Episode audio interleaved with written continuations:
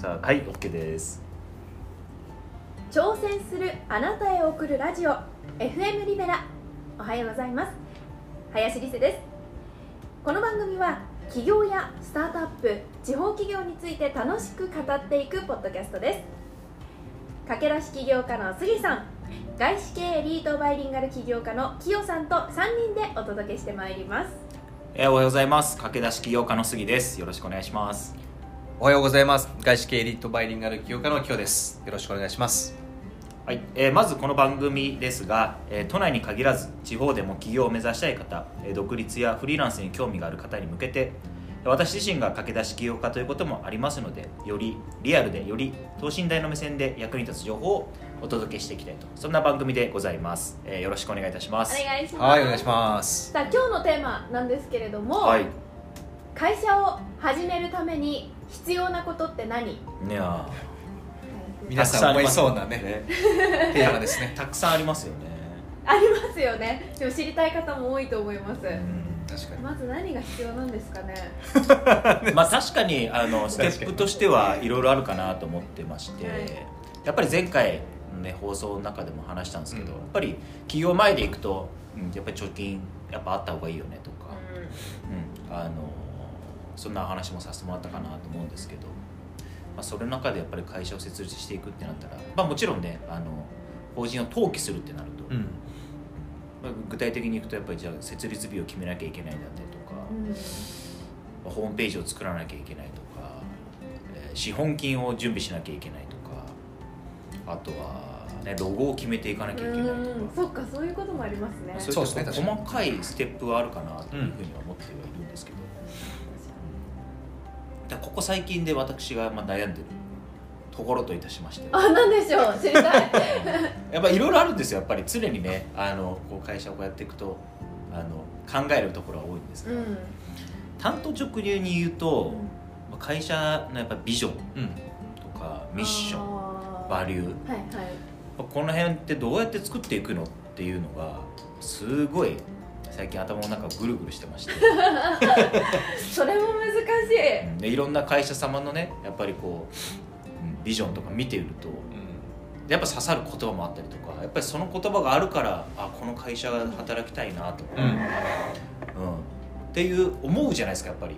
例えば逆に僕がもし働く側だとしたらやっぱまず見るのはそこだし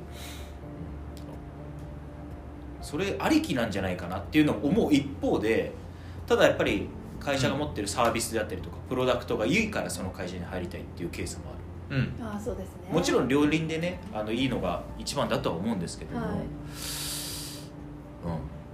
うん、どうですか？この辺り。キヨさビジョンが悩んでます、あるかないか？ん悩んでます。うん、会社としてはいはい。しっかりと目指すべきビジョン。うん。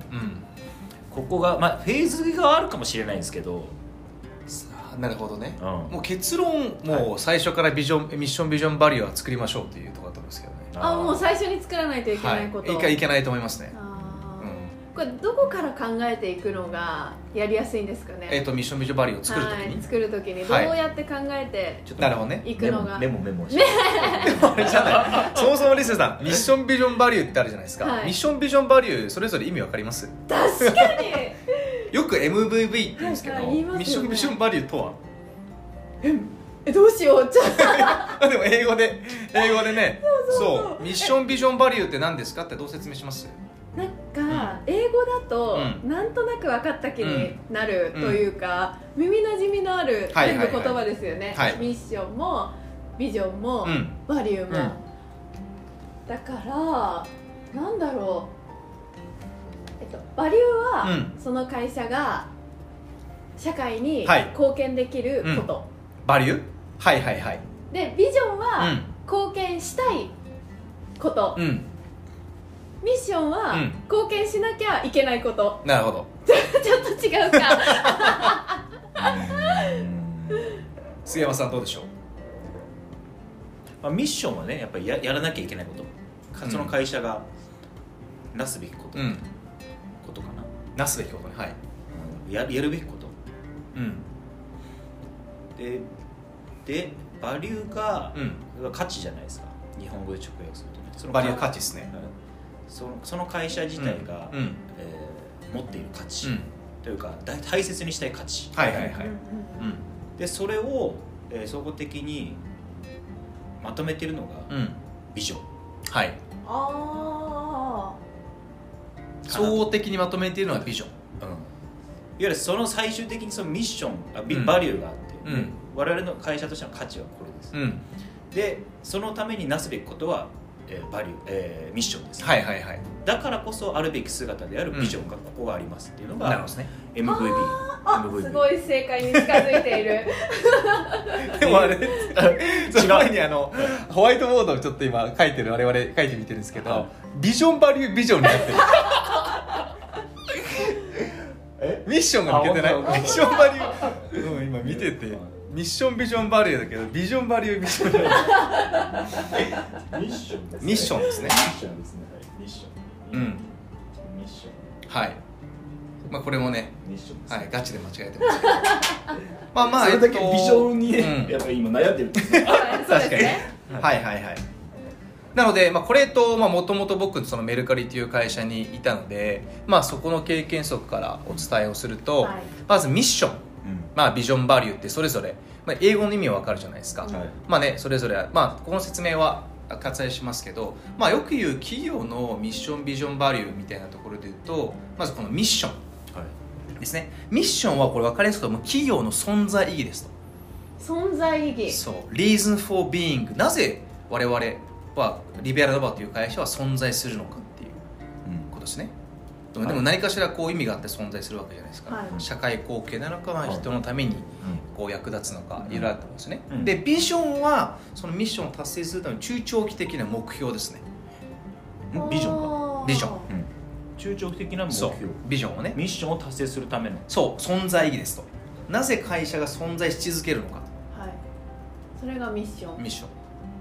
でビジョンがそれを達成するための、まあ、目標、まあ、それが例えばですけど5年後に100億円作るとかうん。でもいいですし、まあ、一般的には定性的な形なのでそうそれを達成するためにまるなサービスを作るとか、うん。より受け入れられるサービスを作っていく、新しいプラットフォーム基盤を作っていくみたいのがきますと。うんうん。でバリューがそれをその2つを体現するために大事にしている行動心ですね。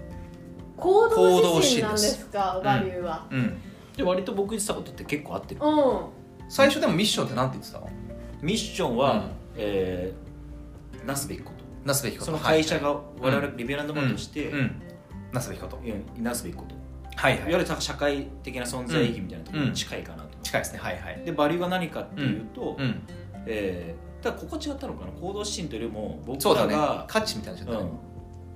いる価値うん。は何みたいなところですよね、ででビジョンは、えーいわゆるそれをこうまとめてそビジョンがあってミッションをうん。遂行するための指針の一つ、はいはいはいビジョンみたいな感じでちょっとまあ違うか、はいはい。かもしれないですけど。でもね最近これってよく、まあ、ミッションビジョンバリューってあるんですけど、メルカリとか僕行ったところで言うとミッション、えービジョンバリュー3つはなくてねメルカリとかでバリューとミッションですね、あうん。最近ねビジョンないところもあって結構ミッションビジョンって会社によってはこの曖昧だったりもするので3つ設けなくてもいいよねっていうのが結構あるんですよ、あうん、まあ、3つって結構そう多多いでいじゃないですすか。ね でも絶対バリューは必要だと思ってますそれをはい。体現するために、で言うとまさにちょうど今僕もともといたメルカリの今ホームページ見ていて、まあ、昔メルカリと今ってバリュー変わったんですね。あ、まあ、バリューじゃなくてミッション変わったんですよはい。あミッションが変わったんですか、はもう大元のところそうそうそうという。かで昔メルカリって新しい価値を作るまあマーケットプレイスっていう、はい。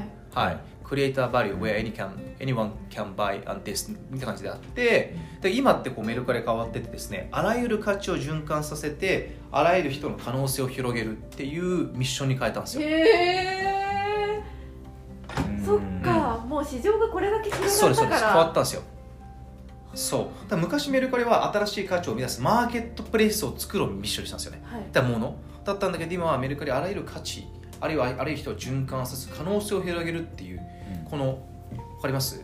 ものからこのものじゃないものにことに変わったんですよね。はい本当だ、結構メルカリ以外も変わっていて、はい。まあ、フリーランスとかね今リセさんとかもあのご存知かもしれない。クルクラウドワークスとかランサーズ、まあああいう会社もあのクラウドワランサーズも変えましたからねあそうなんですか、なので上場して変えたりとかしてやっぱりミッションビジョンバリューも会社の成長フェーズによって変えていくああそれはよくっていうのもありますよね。はあうん。ね。でバリューも変わるし。でメルカリがその今あらゆる価値あらゆる循環人循環させて人の可能性を広げるっていうものに対してメルカリは、まあ、バリューでいうと3つあって Go Bold 聞いたことがうん。大胆にこう、All for One ですね。で Be Professional、まあ、専門、まあ、プロフェッショナルであるっていうのをバリューにして、まあ、それをしっかりと体現している。うんっていうふうにしてますね、それってどのぐらいで変えていくというか見これは直していくんねですか？グッドクエスチョンですね。うん。そう見直し。ね何ね何か会社としての変革期なのか、うんうんうん。それとも新しいサービスとうん。かプロダクトを作ったタイミングなのか、うん。それともいやいやもう経営者の、うんまあ、自己判断うん。で変えていくのかみたいなところはやっぱあると思う、まあ、これはえっと結論本当に会社によって様々っていうのがあって、まあ、一つは例えばその組織フェーズが、まあ、最初スタートアップで12以下っていうところで、まあ、みんなこうこれからやっていくぞっていう、まあ、ザ・スタートアップ的なところからそこからまあ30人50人100人でその組織規模によってはい。やっぱり変えていくっていうケースがありますね。それは結構、入ってくる人も変わってくるし多様性も増えてくるとそうですね。でもこれってねあんまりよく知られてないんですけど最初からスタートアップ作ろうと思って今我々リベナラもじゃあ多様性多様性っていうとそれってうまくいかないんですよ。あそうなんですか？最初から多様性入れると。最初はやっぱりこうザ・スタートアップでやってやれよぞっていうような人を集めないとダメで最初からうちは多様性を求めてるっていうとあんまうまくいかないです。うん。へえで徐々に会社が大きくなるにつれていろんな人が入ってくるから多様性というものがあって、ね、まさにリセさんもねフリーアナウンサーからビジネスの世界に来たようにで最近もあのハセン君 TBS の、はい。はい彼はもともと TBS 辞めて今ピボットっていうスタートアップに転職しました。よ、ね。よく出てきますそうそう。で彼とかもそういうふうに来てどんどん多様性を受け入れてるじゃないですか。っていうふうにして女子に大きくなるにつれて、まあ、多様性だったりとかあとはまあ上分かりやすい上場するしないとか、まあ、そういう時によって変えたりはするので、まあ、これは本当に一番、えー感じるタイミングはその会社をファウンダーあるいは経営者としてあそろそろ変えなきゃいけないなっていうタイミングが分かってくうん。るこれは一概にいつはないです答えはなるほど。僕もメルカリが最近変えて結構びっくりしたんですよね。あそうなんですか？変えたよミッションと思って。では変えなきゃいけないフェーズに来たんだなって思いましたけどね。はあ。なるほどうね、ん。すごいメモってましたけど杉さん。あいやその一番こう響いたのはその多様性っていうのは最初のスタートアップの段階からうん。使う,、使う使うとあんまり良くない。ってい。うのは、良くないうんでもよく言いがちなんですけどね。まあ、それよりももっと大切なことがあるっうん。ていうことですよね、うん。おそらく。なるほど。あめちゃめちゃ響きますこれはね本当に分かりますけど最初からスタートアップ多様性言うとやっぱねあのやっぱやるべきことってもっとあるわけですよ。まさにそうですけど前回でも話をしたうん会社としてしっかりまずプロダクトを作らなきゃいけないサービスを作らなきゃいけない。要は売り上げを作らなきゃいけないわけですよでまさについても同じ、まあ、財政基盤を作らなきゃいけないわけですね。お金が大事なんで、うんそうでね。それをしないにもかかわらず最初からミッションビジョンバリュー。まあ大事だけどもっとやっぱりやらなきゃいけないのは会社って Going Concern っていう未来英語を続くっていう表現をするので続くためには何をしなきゃいけないかってまずやっぱり我々が価値を提供するプロダクトものことを売らなきゃいけない。その後にやっぱ組織とか採用評価ってくるんで。うん。なるほど。はあ、うんでもリベナノバとしては今ちょっとミッションビジョンはいバリューを整えていくフェーズに入ってるなみたいなことなんですかいやいや早いねいやまだ早いんですけど。早いんですか？全然早いんですけど早いの？けど大事だよねあだいあけど大事難しいなそう難しいの？早いんだけど難しいえ早いけどもあ頭には入れとかないといけないなうんいけないっていけない常に思うし、へえそっかじゃあなんとなく固めていてこうだなっていうの？は作っていかない頭の中に多分ですね次も僕もあって、うん。そこは多分まだしっかりとホームページ上では打ち出せてない。打ち出してないあただやっぱここは大切なのかなっていうのはやっぱり最近ずっと思ってる部分があって、ー確かにそうですよね。働いてる人たちもうんここがゴールだなとか、そうですね。ミッションはこうだから働いてるんだっていうのがうん。はっきり分かった方が、そうですね仕事もやりやすいし、うん仕事も考えやすいですよね、そうなんですよねだから関わっていただける方がこう増えてくるとやっぱりその中からこう会社としてどこを目指していくのかみたいなところをやっぱ問われるそうですね。ケースっていうのはやっぱある。そういった意味であやっぱりビジョンとかミッションとかバリューっていうのはしっかりと確立した方がいいのかなっていうのも思っている部分があってああどうしていこうか、うん。で頭の中でこうごちゃごちゃうん。ぐちゃぐちゃしてた時に、あきバイリンガル外資系バイリンガル エリート起業家のキヨさんに相談しようということで 相談？借りてね、まあ、たいやね、まあ、これはね僕もまさにこれ組織作りをやってきているので、うん、うん。そこはおっしゃる通りかなと思いますけどだ僕もあれですよ。だからリベノーバー作る前に自分のそのアクロスパークっていう会社でね。一応ねあのミッションビジョンバリューみたいなのを定めていて一応まあビジョン、まあ、ミッション的なところで僕は人類の進化に貢献するって書いてますへえいやかっこよすぎる うん。我ながらしっくりきてて。そう。ミッションがそう。そう。社会とかそういうものも人類の進化に貢献していく、まあ、進化っていろんなテクノロジー人が発展をしていくっていうことで、まあ、何でも関われるよくてそれに対して人類の進歩に少しでもこう貢献できたらいいなって思いでそこにしてるしてるえビジョンとバリューはどういうとバリューは僕は普通にテイクアクションっていうよくも過ぎてるってところと普通にハビングファンですね。うん。楽しもうっていうところ。あとはキープラーニングっていう学び続けようっていうすごくシンプルにしますね。あそうですね。シンプルで分かりやすいですね、はい。そこはヨロ入ってこない夜は一応そこのなんだろうあのサブには入れてますけどでも夜をやる上でね夜はそうそうそう。大前提大前提。ますみたいな。でも一応僕ホームページに出てるのがちょっと英語になっちゃって恐縮なんですけど一応読むとその Achieving is nothing unless you are we are having fun ってしてて。えちょっとごめんなさい。今全わかりますよそう Achievement is nothing unless you are we are having fun. あちょっとごめんなさい。2回目でも分かんない。いや楽しまなければそこにね成功したとしても意味がないっていうことですよね。そうです。はあ、うん。そういうことなんですね。何かを成し遂げようと思うって常に思った時やっぱりこう楽しむワクワクしないとそれは難しいですよってことを言ってます、へええなんかちょっと働きたい。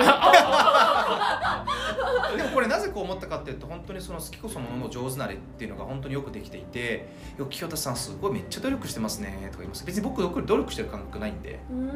努力をまあ自分はしているし続けていると思ってるっていうとまだまだそれはうん。域に達してなくて、もう別に努力を努力と思ってない、まあ、うん要は楽しんでいるワクワクしてるって状態にならないとダメだと思ってるんでなんか結構僕はそっちに近いですねうん。うん。でめっちゃだからね僕の家とかすぐ来たことあると思うんですけど本とかめっちゃ多いんですよ、すごいですよ。うん。あ図書館。図書館？そんなに？いや本当に。でめっちゃ本読んで努力してますねって言われます。いや別に努力してる感覚全然ないんで普通に好きで楽しんでやってるだけですって感じですね。はまあ毎日のようにあのこのこれマストだからっていう本のねリンク毎日マストの本。リンリンク送ってくれてね。あ だいぶ厳しいですね 毎日いやいや読むか読まないか本人次第ですけどやっぱり常にインプットとアウトプットをしてるって感じです。リサさんもなんかいいなと思ったとか可愛いなと思った服別に何でもいいですけど人とか友達に共有しません？あします。一緒ですそれといいなと思った本を共有して。る、でそれで僕もあの教えてもらったものであ自分の今にとってこれは大切だったものをこうすぐポチッとして。マジとして。読むようにしてうん。はいますね。そうっていう意味でやっぱりこうで僕がそのバリュー言っていたのはこのミッションビジョンバリューで言うとやっぱりやっぱり軸を持ちましょうってことですね簡単に言うと。ですね。そっか、うん。会社設立の時に最初にまあ軸っていうのはミッションビジョンバリューっていう形になってはいなかったとしてもまず軸を決めなくちゃいけないっていうのは、最初にやらなくちゃいけないこと。じゃあ超また分かりやすく具体例で例えると、まあ、それをまあ軸、まあ、羅針盤と言ってもいいし、うん。地図コンパスと言ってもいいしじゃあまあこれ旅行に例えましょうと。じゃあ我々どこへ行くんですか？じゃあ僕イギリスにいたらイギリス行きます。ですよね。なぜイギリスに行くんですか？って話ですよね。そうですね。そう。っていうのは出てくるじゃないですか、はい。で理由としては例えば僕はもうイギリスに何年間も住んでいてイギリスの文化が好き価値が好き、まあ何でもいいですけどっていう理由でイギリスに行きます、うん。っていうことですよねで具体的にじゃあどうやって行きますか？でそれに対して飛行機で行くのか？とかで分かるじゃないですか、はい。目的地は？で何で行くのか？飛行機で行くのか、でじゃあ行くためにはどうやったらいいのか？飛行航空機あの羽田空港成田。っていうふうにしてやっぱり行く場所を決めると具体にこう落ちてくるんですよ、そうですうね、ん、そうだから行く場所決めてないのにどこ行きましょうかって言っても行く場所も分からないぐるぐるしちゃう。と一緒ですよね。だから会社もミッションビジョンバリューがあるのとないのとは全然成長が違いますね。うんうん成長速度。えー、そうなんですか、そう5年後のミッションビジョンバリュー目標ビジョンでもいいですけどある会社とない会社は生存率も全然違います。うんえー、超大事じゃないですか。いやめっちゃ大事だと思うんです。よあーなるあーちょっと深いないやでもでも一方で、うん。あのなんだろうこれ今の世の中ってね、うん。やっぱり変化がうん。非常に多いし、はいはい。非常にスピードが求められる時代において、逆にゴールがないうん成功がないとか、うん。いわゆる目指すべきがないうん。方がいわゆる地図よりも羅針盤とかよく言うんですけど、地図だともう例えばカーナビとかで見ると A 地点に行きますと言ったらそれ通りのこう場所を指し示してくれる。っていうのがまあカーナビだったりとかうん。地図、ただ一方で羅針盤っていうのがコンパスですよ、うん。北と南と東と西しかない、はいはい。っていうので、まあどどこに行くかはもう本当に分からないうん。状況じゃないですか、だからこそなんか僕はねあの逆にそこを先頭に立ってるのが、まあ、リベルノバであありたいみたいなところもあって、ただやっぱ会社としては、うん。その企業が言うような軸もちゃんちゃんと持はいはいはいってなきゃいけないみたいなところが、なんかねやっぱこう相反する、うん。し今の世の中のスピードとこうやっぱり会社として持つべき指針っていうところが、うん。やっぱりこうなんだろうね。マッチする部分とアンマッチする部分はなんかあるかなっていうのをちょっと思ってるんですよね。はいはい。なんかねむずいっすよね。難しいですね、難しい。難しいと思う。でもだからこそやっぱ会社としてはしっかりと軸持ってないといけないのか。な。うん。まあ確かになんか一人だったら自分の思った通りに進んでいけばいいのかもしれないけど、あと何人もそれこそじゃあ5人いますってなった時に、軸が全くありませんだとどうやって働けばいいんだろうっていうのは思っちゃうかな。っうんなるほど。ていうのあるので。だからこれはまさにメルカリの山田さん、まあ、社長の小泉さん山田さんがよく例えてますけど、まあ、よく山に登る登り方を例えていて、まあ、エベレスト、うん。まあ、日本名線、まあ、いろんな山じゃないですか。でまずどこに行くのかエベレスト登るのか違う山を登るのかって決めて、なぜその山に登るのか、まあ、その山に登るのが最も有名だからなのか自分がその山が好きだからなのか、うん。名声のためなのか、まあ、いろんなあるいろいろあるじゃないですか、まあ、そこに対してどうやって登っていくのかで杉が言っていたように登り方はどうでもいいんですよ。うんうん行き方はもういろんなところから登って、はい。7合目から行くのか、うん。あるいは8合目から車で行くのか別に何でもいいんですよ、はいそれを今杉で言う変化の状況によっていやここまでは一旦車で行ってから登っていこうなのかいや今は下から行こうなのかはそこはどう,、どうでもいい。なるほどね。うん、だから山で言うと180度こう見た時に360度いろんなところから登るわけですか。らどこから登ってきてもいいんですよぶっちゃけ。うんだけどここにさえしっかりつけばよくて。うんなるほどね。うん。はい。だからよく社長は経営者会社はまずこの旗振略でまずここのコンパスというかピン止めだけしてあげれば、ね、どこに登ってきてもしっかりそこの道道筋さえ出してあげればよい。っていうふうに山で考えると分かりやすい。うん。そっか例えば A さんは7合目から向こうから登ってきてるし例えば清田は違うところからなんか 1, 1からその0から登ってきてる次で言うとなんかもう9合目ぐらいまでヘリコプターでできてる。それでもいいんですよ別に、うん、いろんな形があってでも起業家はそのどこの山にどうして登るのかっていう、そうそこだけしっかりやってるそこのピンだけをはっきりしなくちゃいけないってことなんです、そこに共感をしてくれる人が集まってくれればよくて、うんだからそれこそじゃあ9合目からヘリコプターで来る人って分かりやすく言うと上場した後の人が来るわけですよね、はいはい。メルカリ上場してはい有名だからお金がいいからいきなり9合目から飛んでくる人いますよね。うんだけどいや僕は本当に初期のスタートアップのあのワクワクが楽しいんだってなったらもうゼロから歩いてくるしうんでもちょうどこれから上場を目指していくなと。うん。これから伸びていきそうだなっていうのは5合目から来る。別にそれでそういるわけじゃないですか。それでいいんですよ。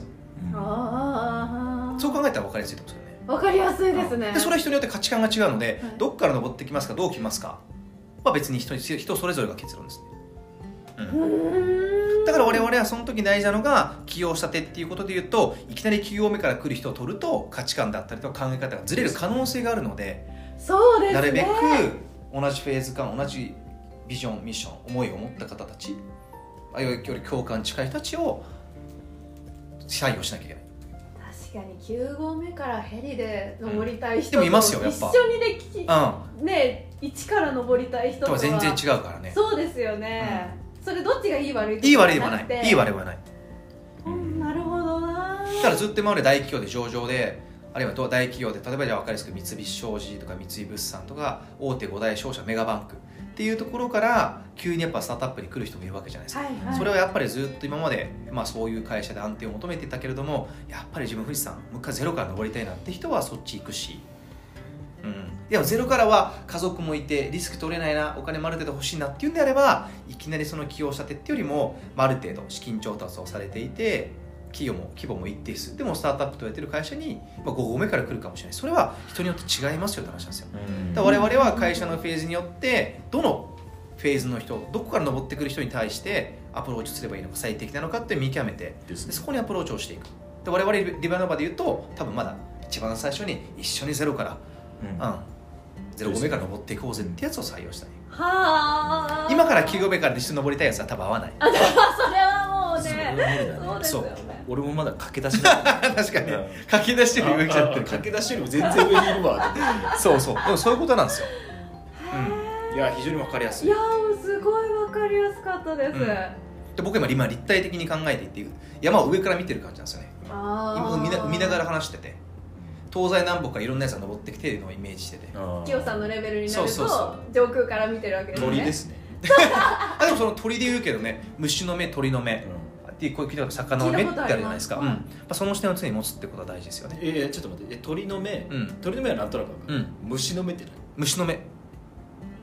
あ要は短期中期長期っていう。ああなるほどね。うん。魚の目っていうのは？そう魚の目ってあるんですよ。鳥の目むあの魚の目虫の目っていう。